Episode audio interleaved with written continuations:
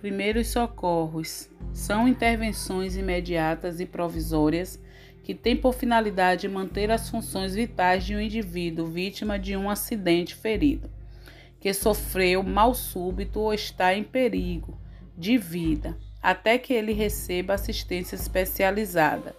Os primeiros socorros são essenciais em muitos casos para salvar uma vida Portanto, todos devem ter noções básicas de como agir em certas situações.